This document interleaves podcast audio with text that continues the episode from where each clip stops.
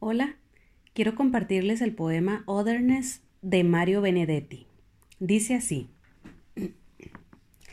Siempre me aconsejaron que escribiera distinto, que no sintiera emoción sino patos, que mi cristal no fuera transparente sino prolijamente esmerilado, y sobre todo que si hablaba del mar no nombrara la sal.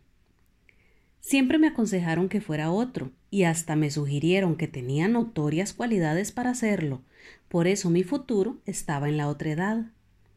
El único problema ha sido siempre mi tosudez congénita.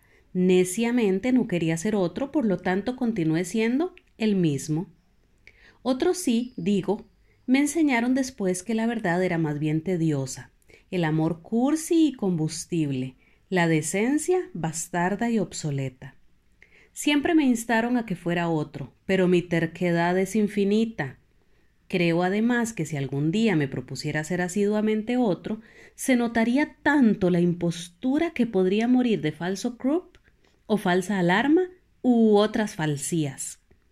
Es posible asimismo que esos buenos propósitos sean solo larvadas formas del desamor, ya que exigir a otro que sea otro en verdad es negarle su otredad más genuina como es la ilusión de sentirse uno mismo.